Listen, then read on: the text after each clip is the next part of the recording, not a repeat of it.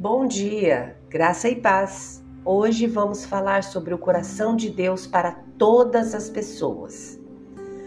O versículo que tomaremos como base está na segunda carta de Pedro, capítulo 3, verso 9, e diz assim: Na verdade, o Senhor não demora em cumprir sua promessa como pensam alguns. Pelo contrário, ele é paciente por causa de vocês. Não deseja que ninguém seja destruído, mas que todos se arrependam. Porque Deus amou o mundo tanto que deu o seu único filho para que todo aquele que nele crer não morra, mas tenha a vida eterna. João 3,16. Este versículo é a essência do Evangelho. O Evangelho significa boas novas, sendo o plano de Deus nos salvar da eterna separação dele. Nossas imperfeições nos separaram da perfeição de Deus. E devido a isso, não poderíamos ter um relacionamento pessoal com Ele. E sabendo que não poderíamos chegar a Ele por nós mesmos, Deus nos enviou Jesus para fazer as coisas certas. Jesus fez o que ninguém poderia ter feito ele viveu uma vida perfeita. Ele morreu por nós e aí ele conquistou a morte ao voltar à vida. É a sua ressurreição o que nos conduziu à reconciliação com Deus. E isso são boas novas. Existem três coisas essenciais para lembrar sobre o Evangelho. Primeiro, Deus ama a todos.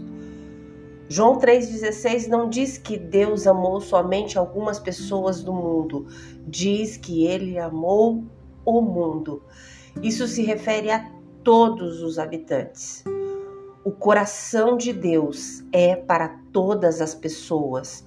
O Evangelho é para todos. Em segundo lugar, Deus quer a todos. O texto de 2 Pedro 3,9 diz que o Senhor tem paciência com a humanidade, porque não quer que ninguém seja destruído, mas deseja que todos se arrependam dos seus pecados.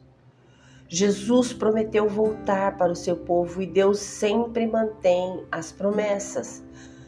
Podemos ficar impacientes ao esperar pelo retorno dele, mas podemos nos confortar em saber que a demora é para o nosso benefício. Ele quer dar a todos uma oportunidade de conhecê-lo pessoalmente. Em terceiro lugar, Deus envia a todos. A última coisa que Jesus disse aos seus discípulos antes de retornar ao céu foi que eles fossem e fizessem discípulos por toda parte. Nem todos somos chamados para outras nações, mas todos somos chamados para compartilhar as boas novas com todos que conhecemos. Existem pessoas que precisam do amor e da esperança que temos em Jesus. Então, se Jesus é o nosso Salvador, vivamos dessa forma. Ofereçamos nosso louvor a Deus por quem Ele é e adoremos a Ele através da maneira como vivemos as nossas vidas. Peçamos a Deus para que nos ajude a ver o quanto Ele ama a todos. Enquanto esperamos pacientemente pela volta do nosso Deus, vivamos com propósito para cada dia, para a Sua glória. É por isso que estamos aqui. E agora eu convido a você a orar junto comigo. Querido Deus, preciso de Ti. Só Tu és a minha fonte de força, alegria, paz, paciência e amor. O Senhor entende o meu caráter, natureza, o Senhor se aproxima de mim com bondade. Hoje eu me arrependo de me concentrar em coisas momentâneas em vez de te colocar em primeiro lugar na minha vida. Atrai-me para perto de ti e enquanto espero que o Senhor retorne, peço que me uses para amar e ajudar esse mundo caído em nome de Jesus. Amém. Hoje é quarta-feira, 7 de fevereiro de 2024. Deus te abençoe com um dia maravilhoso. Graça e paz. Bom dia!